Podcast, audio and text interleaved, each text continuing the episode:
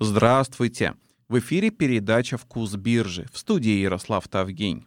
«Вкус биржи» — это еженедельный подкаст, в котором мы вместе с трейдером, тренером и экспертом по инвестированию Фуадом Расуловым обсуждаем не просто самые актуальные события прошедшей недели, а мы берем те события, которые повлияли на мировые фондовые рынки. Привет, Фуад! Привет! Учение «Свет» Компания Coursera, да-да, та самая, на сайте которой вы изучали математику или компьютер-сайенс.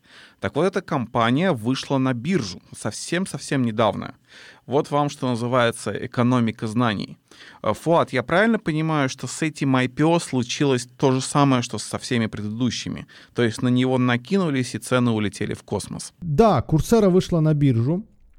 А, и вот я вижу, что сегодня котировки уже 51 доллар, они доходили до 56 долларов, а, хотя IPO было по 33, а, первые торги, открытие торгов было по 39, и вот посмотрите, за два дня всплеск котировок до 56, сейчас маленький откат до 51 долларов. Это очень много, это 50%. Я не удивлен, что такое происходит. А, во-первых, эм, в последнее время, да, все IPO забирают, прям как горячие пирожки, они расходятся, цены растут. А, правда, не все, нет, я сказал все, но были исключения. Например, Дурдаш или как компания, которая занимается доставкой еды, она от IPO уровней очень сильно просела. По-моему, треть компания потеряла в капитализации. А, вот вам и IPO, вот вам и горячий сектор. А, может быть, в моменте они уходили вверх, не помню, честно говоря, не следил именно за этим IPO, а, потому что не считаю, что здесь что-то уникальное, и таких компаний много, в общем-то, весь сок, всю прибыль они выжили. Э, и, наверное, сейчас останется тот, кто будет монополистом, у кого косты меньше всего. Ну, там сильно не, не сократишь издержки. Все-таки людям, которые занимаются доставкой, надо платить, и это за счет а, ресторанов, объектов да, общественного питания. Ну, неважно. Поговорим о курсере. Что я могу сказать? Цифр пока никаких нет. Например, Финвиз даже еще эту бумагу не зачислил, не, не за ввел ее в, в платформу, в систему, где можно видеть P-ratio, а, какие-то показатели. А, ну, на других платформах я даже пока не пытаюсь посмотреть, что происходит, но можно вот что сказать. Хороший рост, хороший IPO. Если оценка компании более или менее а, оправдана, то эта индустрия, ну, куда ей умирать? Она зародилась хоть и не сегодня, но в этом, в прошлом году получила мощный толчок, и, наверное, это только начало. Например, глава Курсеры, который вот только что вот по Блумбергу, а, буквально за 10 минут до нашего эфира, я видел его интервью, и он сказал, что, скорее всего, в будущем будет какая-то смесь э, онлайн обучения и вот офлайн, да, личного, да, персонального, так скажем, э, вживую. Э, то есть он уверен, что никуда не денется онлайн обучение. Э, сложно не согласиться, потому что и до пандемии было онлайн обучение. Это же удобно. А можно находиться в любой точке мира и получать знания у профессионалов в совсем другом э, конце, на, на другом конце планеты.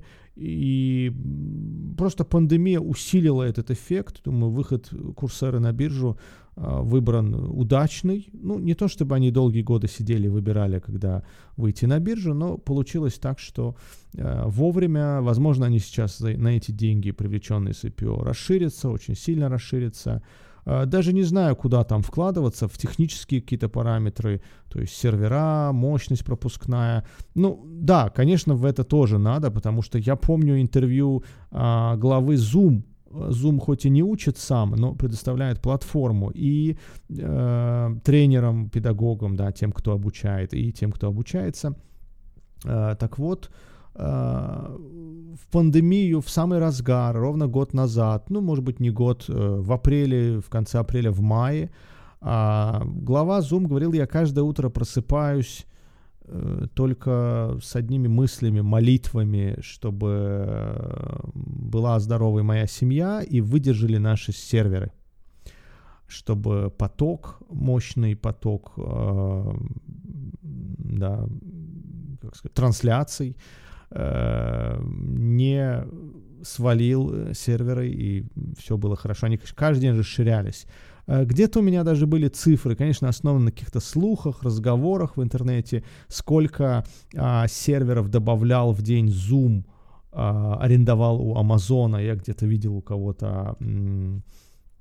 Так что, что я могу сказать? Пока без цифр сложно, индустрия горячая, индустрия будет развиваться, Курсера в ней лидер, а, конкуренция есть. Ну, знаете, тут очень важно а, понимать, что вы купили курс а, у хорошего, у правильного, у компетентного, грамотного тренера, педагога, профессора какого-то университета и понимать, что платформа сама настолько серьезна, что предлагает массу возможностей, что люди, которые туда попадают в качестве тренеров, не случайные люди. Ну, то есть доверие тут играет роль, так же, как и в любом офлайн, э, да, в любой офлайн школе, университете, на курсах каких-то. Очень важно, кто организаторы.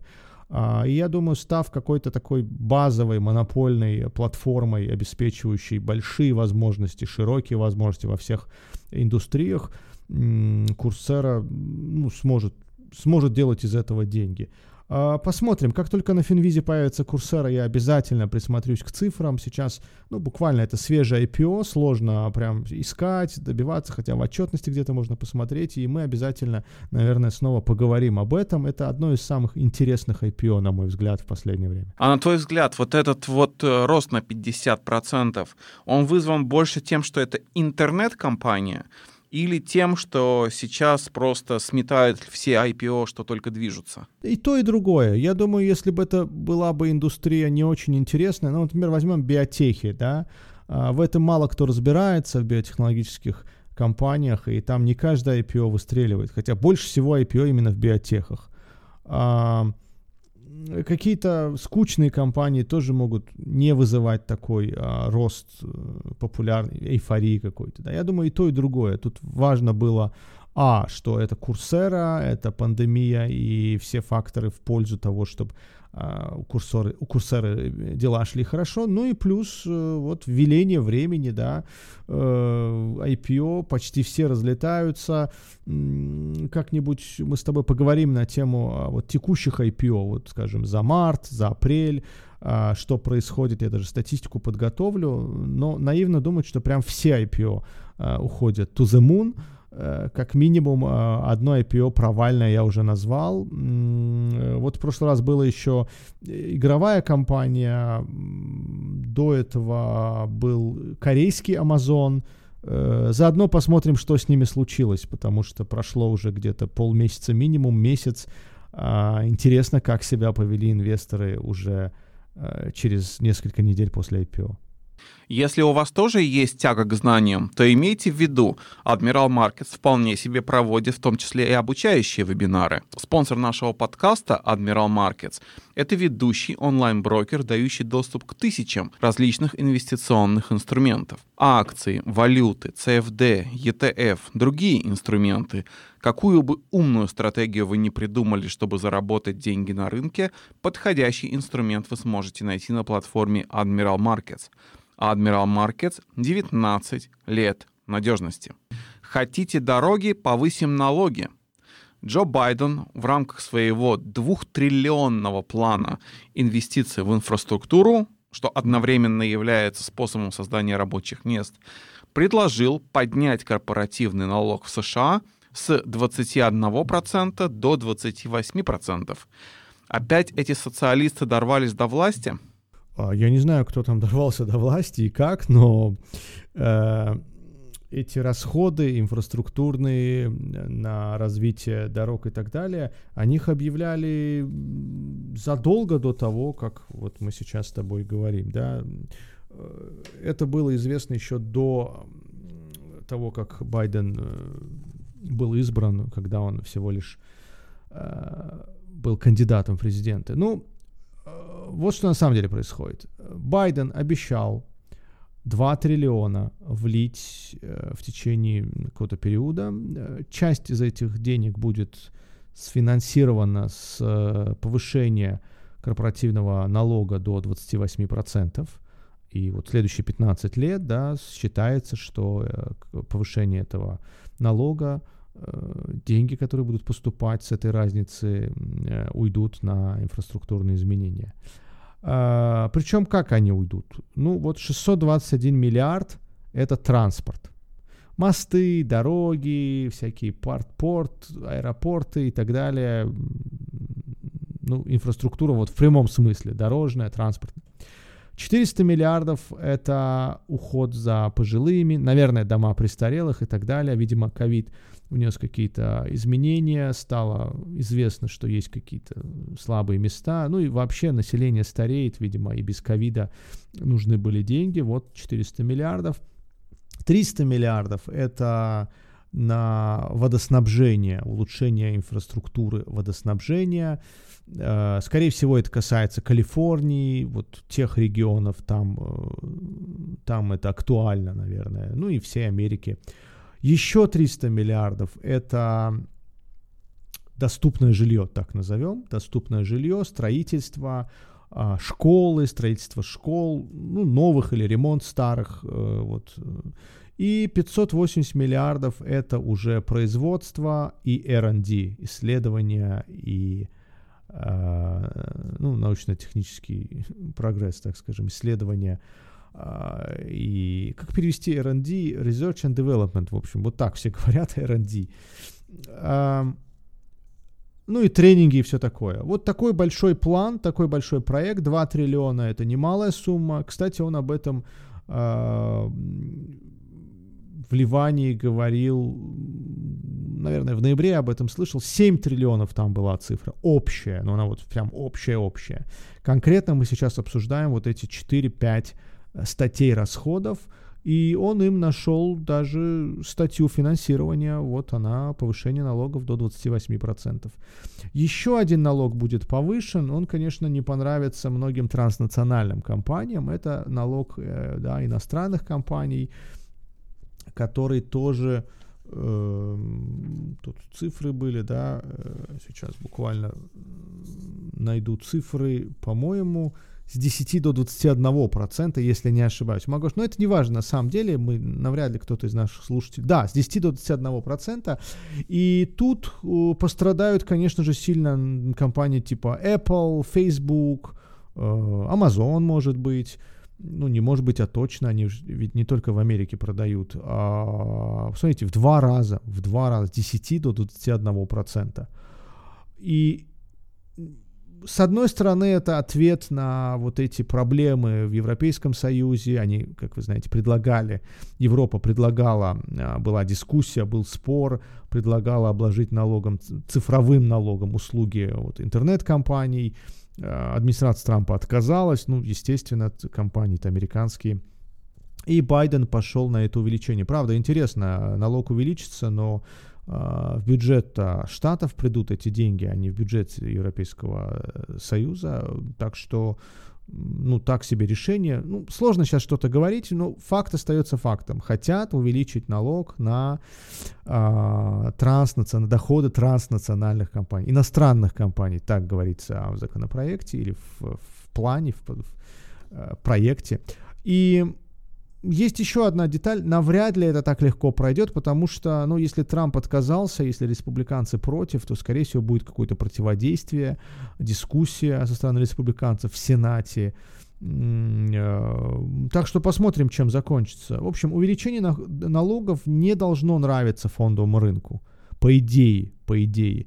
Но с другой стороны, налоги увеличиваются, а расходы-то остаются. Ну, то есть э, вот это вот э, повальная трата, трата денег, растраты, ну, растраты, ну, плохое слово, расходы государства, э, давайте сразу пример приведу. Ну, например, если вы компания IBM и поставляете в школы компьютеры, ну, очень грубо, да, поставляете в школы компьютеры, да, конечно, IBM э, заплатит чуть больший налог, но с другой стороны, государство потратит эти деньги на то, чтобы заказать снова у IBM, э, там, не знаю, 70 тысяч компьютеров в каждую школу по тысяче. ну, или там по 100, 700 школ, по 100 в каждую. Так что, э, с одной стороны, компании будут больше платить налогов, но с другой стороны, расходы пойдут на благо всей страны, корпораций.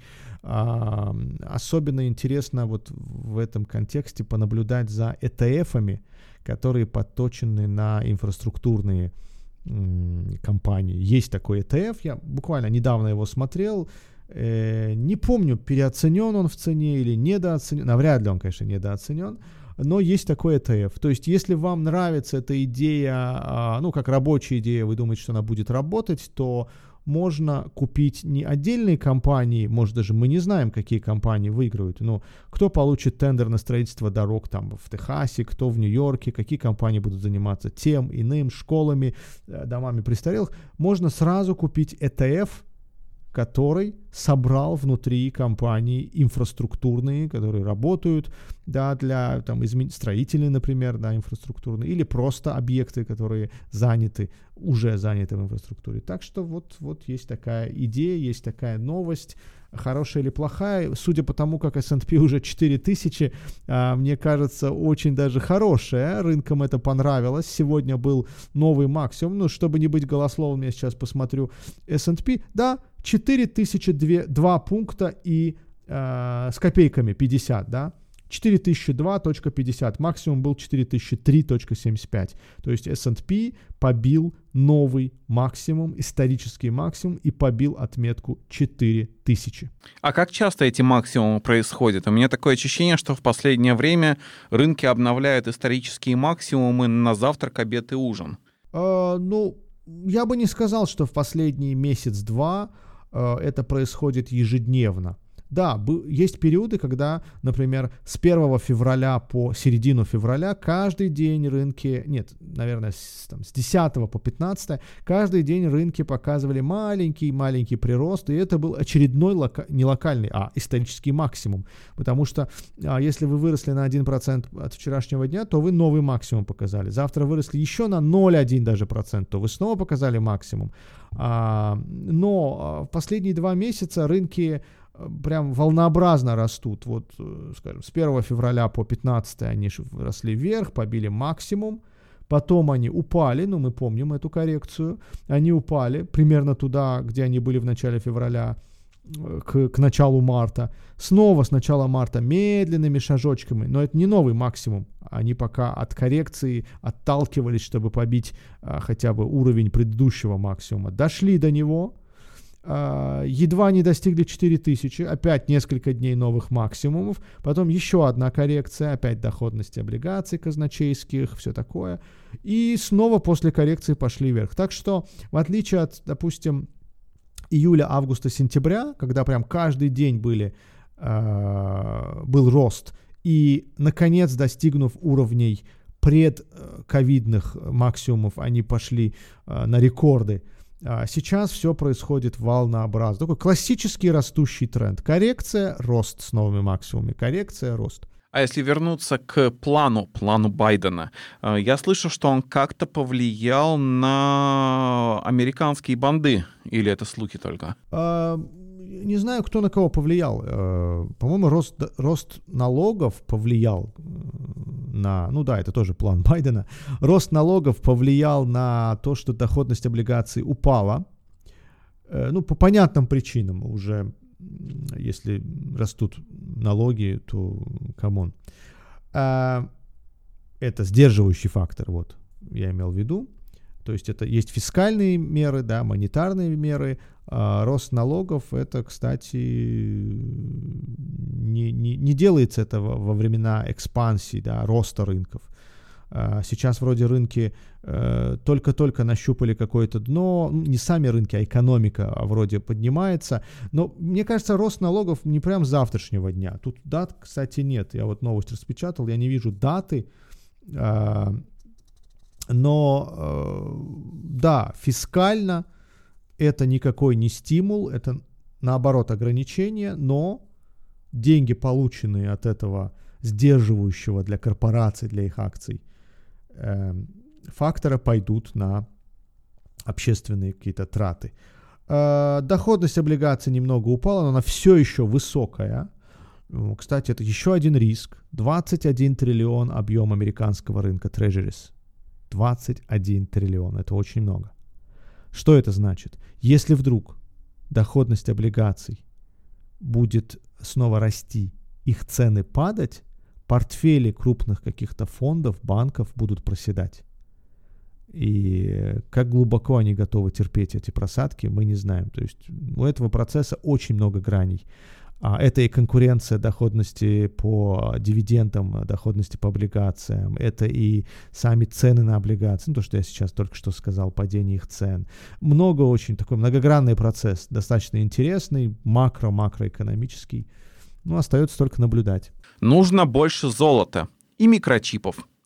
Тайваньская компания TSMC объявила, что намерена в ближайшие годы вложить, внимание, 100 миллиардов долларов в увеличение своих производственных мощностей в области производства микрочипов. У меня вопрос, они собрались производить все микрочипы мира? А, знаете, э, я и к тебе обращаюсь, и к слушателям. А, с учетом того дефицита, который сейчас существует на рынке, огромного дефицита, э, я бы сказал, что это как раз такая адекватная цифра. Я, конечно, не знаю, насколько э, весь дефицит э, покроет ли 100 миллиардов. Например, Intel потратил 20 миллиардов на два завода. Он еще не успел потратить, но вот запланировал и а, будет строить в Аризоне два завода. Тайваньцы, кстати, капитализация TSM этой компании в два раза чуть ли не больше Intel.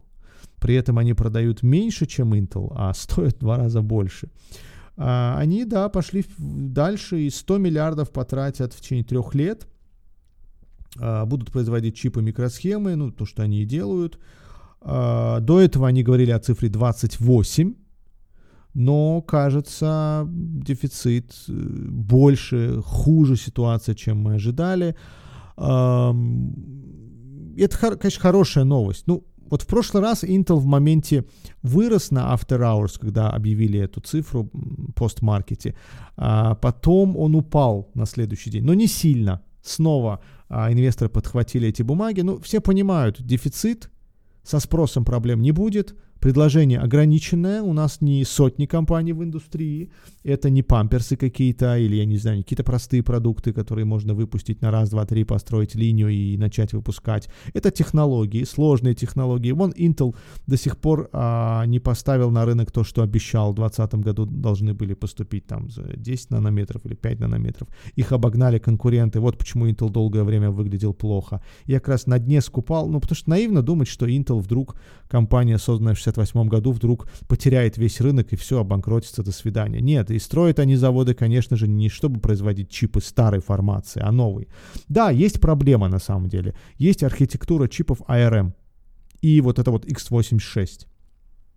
А, например, Apple в своих ноутбуках сейчас а, сопровождает их чипами M1 собственного производства, ну, на ARM архитектуре, видимо и э, они и энергоэффективные, и мощнее. Так вот, например, Кэти Вуд, известная глава ARK Invest, она считает, что в 2025 году 59% всех чипов будут на архитектуре ARM. А в 2030 году эта цифра будет вообще там 80%. 82, по-моему. А, я не думаю, что Intel не способен э, перейти на ту или иную архитектуру, не способен что-либо сделать. Они, кстати, разогнали, э, так скажем, предыдущее руководство, назначили нового SEO. Это уже хорошие изменения, это уже реформы. Э, я надеюсь, все будет хорошо. Но что я сделал? Я, например, э, купил в портфеле все э, всех производителей чип. Ну, из, из этого списка обе компании были куплены. И TSM, и э, Intel. То есть ставка на то, а, что индустрия будет расти. Дефицит чипов, спрос огромный, он появился не сегодня, не вчера, до ковида, наверное, было, ковид добавил. А, это и 5G, и дальше 6G, это и что у нас там, а, вообще интернет вещей, это и майнинг, масса, да я не знаю, нет такой индустрии, где бы не был рост, э, да, производящий какие-то электронные устройства, и где бы не нужны были чипы. Автомобилестроение, кстати, несколько заводов приостанавливали а, выпуск на несколько дней. Ну, кроме Toyota, разве что Toyota объявила, что вроде кое-как справляется. Представьте, автомобилестроение стоит, завод какой-нибудь Ford, да, кстати, Ford вот вчера объявлял, что все плохо у них. Ford стоит, потому что нет микросхем. Ни двигателей внутреннего сгорания, ни там э, лобовых стекол, я не знаю, э, галогеновых фар, ксеноновых фар. Нет микросхем. Ну, потому что сейчас автомобили напичканы электроникой. Так что, э, да, это очень хорошая новость. Это капитальные, экспенш... капитальные вложения, расходы они со временем окупятся. И, кстати, ТСМ акции сегодня, э, я покупал их по 113 с копейками, 60 или 90, что-то такое. Сейчас они были на пике 224. Э, я вот э, утром, ну как утром, по Америке утро открыл терминал и вижу, что что-то здесь не так, а это ТСМ. Я их активно скупал несколько дней, потому что была коррекция. Я не знал про эти вложения, я не знал про 100 миллиардов, но была хорошая коррекция на рынке. Вот я и воспользовался ею и всем советую. Вот вчера у меня был вебинар для своих знакомых трейдеров, мы как раз обсуждали горячую тему Intel, AMD. Мне кажется, что еще не поздно в эти акции войти. Главное аккуратно, без нарушения риск-менеджмента, и главное сделать так, чтобы не зависеть от одной компании. Вдруг все-таки действительно технологически Intel будет сильно отставать. Да, можно прикупить все. Наверняка есть какой-то ETF, э, производителей чипов. Я как раз хотел спросить, главное не зависеть от одной, а от двух можно? Ну, два это лучше, чем один, потому что TSM и Intel это две э, такие конкурирующие компании. Одна вроде технологически опережает другую, ну, по, по той информации, которая была, а вторая отстает, так что если вдруг что-то пойдет не так, то TSM компенсирует а, весь убыток, который вы получите от Intel. Но я не уверен, что будет какой-то убыток прям большой от Intel, потому что, ну, ребята, я, как я сказал, строят завод. А, неужели они будут там производить старье? Да, я, я не думаю так. И, так что индустрия развивается, вкладывает большие деньги, и это принесет будем. Кстати, у них очень высокая рентабельность. И Intel, и TSM, и особенно TSM на каждом чипе зарабатывают бешеные деньги, просто бешеные деньги. 38%, по-моему, у TSM чистая margin, да, рентабельность, и 27% у Intel. А это немало, это космические цифры. Не ГКО, конечно, но тоже дефолт. Малоизвестный фонд Archegos, о котором, я думаю, что большинство людей никогда ничего не слышало, но такое часто бывает. Так вот, этот фонд объявил дефолт. Казалось бы, ну и что? Однако банки на этом фоне потеряли миллиарды долларов. И сейчас вот крушение этого фонда стало просто передовицей всех деловых СМИ мира. А, а чего все, собственно, переполошились-то так? Эм, наверное, стоит немного уйти куда-то в историю, исторический такой экскурсию куда-то в прошлое, в 90-е. Был такой фонд LTCM, ну, хедж-фонд его назовем, да, очень крупный. А вот он обанкротился и чуть не подставил всю индустрию.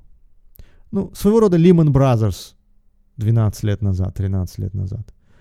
А, причем управлялся он э, нобелевскими лауреатами. Вероятно, они не риск-менеджментом занимались, а просто стратегиями. Так вот, э, история знает случаи, когда один фонд, э, ушедший на дно, забрал с собой много всего. Много денег, приостановил, так скажем, кровоснабжение – финансовой системе, ведь финансовая система это своего рода сердечно-сосудистая система. Деньги перетекают из одного места в другое, активно работают, насыщают капиталом компании, те одалживают там, туда. ну, все это работает в связке. И если какой-то крупный орган, назовем его, да, я не знаю, э, какая-нибудь часть сердца или, я не знаю, какая-нибудь вена вдруг, э, сосуд, артерия э, закупоривается, то это, конечно, очень плохо. Так вот, этот фонд, созданный корейцем, а, выходцем из Кореи, у него отец, кстати, пастор, а, он еще тот, конечно, фрукт, он не первый год на рынке, за ним числится несколько, ну, назовем, дел, со стороны СЕК, может быть, даже более серьезных регулирующих органов, следственных органов. А, он управлял и хедж-фондом, потом переделал его в Family Office, это менее регулируемый хедж-фонд, такой семейный офис, обычно не управляют деньгами каких-то там, богатых людей, а, чтобы уменьшить регуляцию. Ну, не будем долго рассказывать о его о биографии этого корейца. Проблема вот в чем.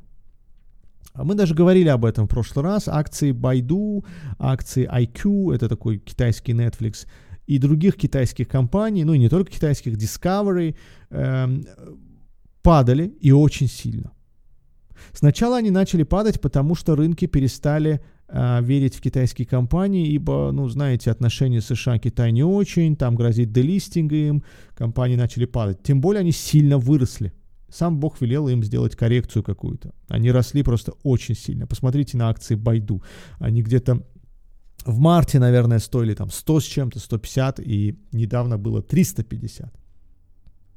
А это не какой-нибудь там Dogecoin, да, это, это серьезная компания, китайский Google а, так сильно выросла. У меня, кстати, когда-то были акции Baidu, но я очень рано вышел. Кто знал, что такое Туземун там будет, а, вышел и рад был своей прибыли. А, и вот акции падают. Вроде бы, ну, падают и окей, да, было в портфеле у чувака 20 миллиардов. Кстати, говорят, у него на пике было 50 миллиардов как минимум, когда эти акции были на пике. Казалось бы, ну хорошо, не все фонды и не всегда дают прибыль. Да, стоил Байду, он же не по 350 покупал, скорее всего, он аккумулировал большой пакет. В чем? Тут, тут есть две вещи. Первое, зло, это плечо. Он не просто акции покупал. Если бы он покупал акции компаний, а, большими объемами. Э, просадка, ну, сделала бы его фонд менее дорогим. Ну, то есть было у него 50 миллиардов, стало 42 или 37. Ну, бывает. Дальше подрастут, снова все будет хорошо. Но ему дали margin call. Причем margin call ему дали институциональные крупные игроки. Goldman Sachs, Namura, Securities, там, я не знаю, был ли Merrill Lynch, JP Morgan, не помню, ну, вот крупные.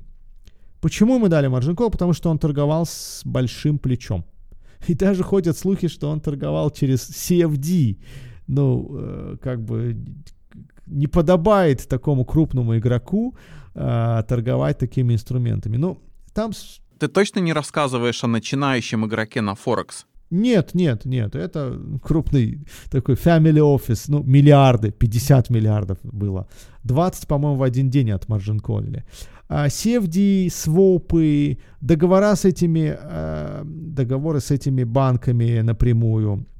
Почему он этого делал? Наверное, одна из причин, он не хотел попасть под регуляцию. Значит, регуляция в США гласит 5% и выше э, владения да, 5% компаний и выше подпадает под ну, декларацию, так скажем государство и публика, да, общество, рыночная толпа должны знать, если у какой-то компании есть крупный держатель, больше 5%, то мы должны знать, кто это.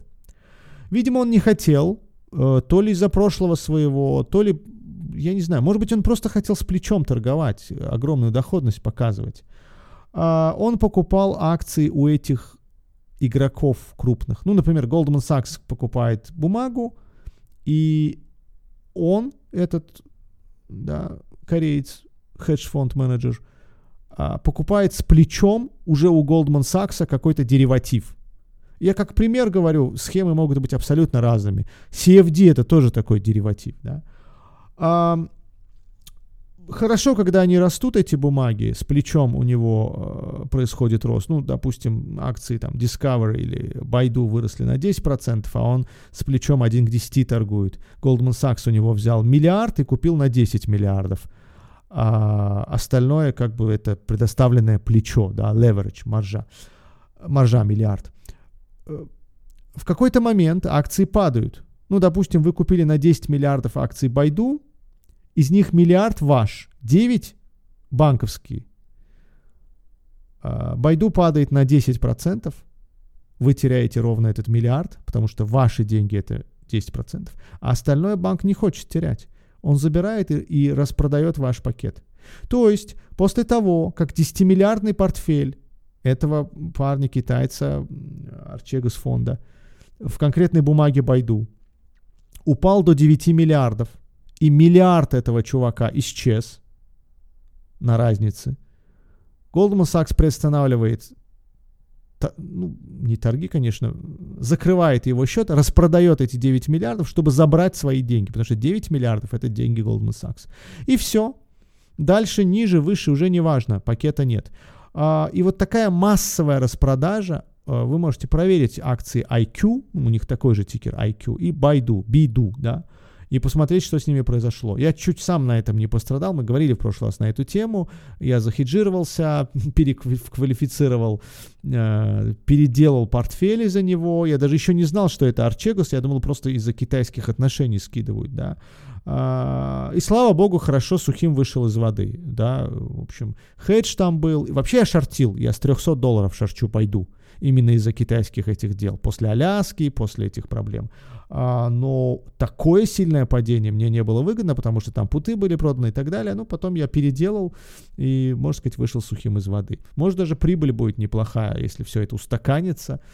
А, что я могу сказать? Это очень показательный, очень серьезный такой кейс, да, назовем, случай, потому что одна компания, даже не крупный хедж-фонд, который, как ты говоришь, известный в мире, там, Goldman Sachs, Family Office, созданный, ну, несколько лет назад, после того, как ему там закрыли, запретили, он там э, по инсайдерской торговле, по-моему, попадался.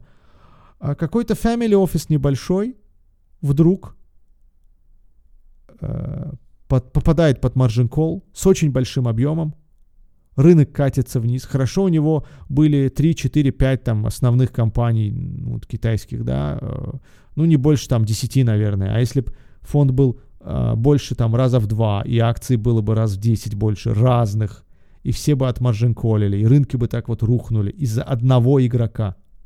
То есть какие-то считанные минуты, часы, Goldman Sachs, Nomura Securities, кстати, их акции очень сильно упали. Ну, серьезно, не очень, серьезно упали, особенно Nomura, потому что Nomura ведь тоже может полететь на этом. Каким образом, вы спросите, а невозможно остановить продажу, просадку, просадку на 9 миллиардах. Вот было 10, упали на 9, миллиард э, трейдера исчез, 9 миллиардов это брокерские, да, плечо предоставленное, их забрать ровно на отметке 9 миллиардов сложно. Рынки иногда могут так сильно упасть, что вы очнетесь утром, а уже 7. И значит, из этих 10 миллиардов 3 убыток, акции упали, миллиард это убыток трейдера и 2 миллиарда убыток чей? Брокера. А, так что акции этих брокеров тоже посыпались, инвестдомов, которые предоставляли им плечо. Но Goldman Sachs сказал, что immaterial, как сказать, э, несущественные были потери. На пока, не знаю, они не отчитывались на эту тему, но акции существенно упали. Так что такой очень крупный кейс, очень, очень крупное дело. Надеюсь, регу, не надеюсь, а точно регуляторы занимаются этим. Было уже, э, пресс-релиз был от, от СЕК, что внимательно следят за всеми позициями, что и как происходило. Не дай бог второго LTCM. Э, это как пробка в Суэцком канале, да один, казалось бы, случай, а и вот, и вот такая системная проблема, глобальная, крупная проблема. Слушай, этот человек явно не был на семинаре Эрипяев с Алексом Элдером. И такое ощущение, что наши подкасты он как будто не слушает, иначе бы он знал, что не рекомендуется в одну сделку пихать больше, чем 2% портфеля. А, я думаю, он достаточно опытный трейдер, но, знаете, то ли жадность, то ли а, ведь если посмотреть на эти акции, они очень неплохо росли. Когда ваш портфель каждый день растет, космические акции Байду, ну, IQ не скажу, там сильного роста я не видел, он держится в диапазоне там между 20-26, а вот акции Байду, Uh, ну, очень сильно росли. Кстати, сегодня Discovery тоже, тоже растут прилично, видимо, от дна. Uh, я думаю, да, жадность, желание быстро поднять больших денег. Uh, трейдер решил, что у него все получится. А, закрыл глаза на всякие ограничения, риск. Тем более это хедж-фонд, кто ему запретит? Ну, как хедж-фонд? Family Office.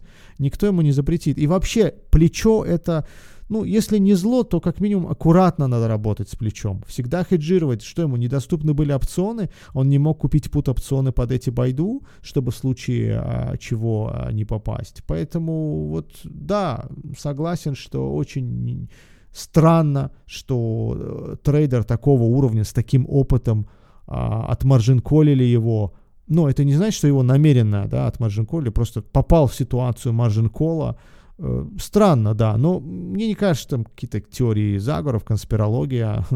Э, просто человек э, решил, что все будет хорошо, to the moon, все будет всегда расти. Навер... Наверняка наращивал плечо, может быть, он начинал там один к двум, а дошел до более высокого показателя плеча, и вот закончилось печально. Так что будьте всегда аккуратны, а, риск-менеджмент, money-менеджмент, это важнее любой стратегии. Если ваша стратегия хороша, но нет риск-менеджмента, money-менеджмента, то все в один день может закончиться. И этот день не через несколько лет будет. Я не знаю ни одного трейдера, нарушающего риск-менеджмент, money-менеджмент, и который годами а, да, не был наказан рынком. Да вот я сам.